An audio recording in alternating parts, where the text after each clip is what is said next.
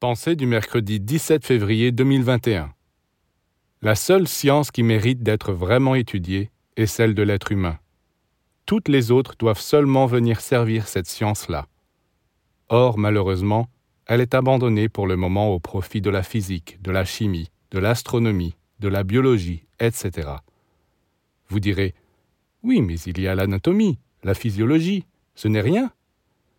Ce sont quelques bases. Elles étudient la charpente physique, mais pas encore l'être humain.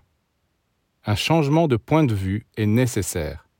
C'est l'être humain total qu'il faut prendre désormais comme centre de l'univers, l'être humain avec la divinité qui vit au-dedans de lui. Toutes les autres sciences doivent contribuer à cette étude et ne pas être considérées indépendamment.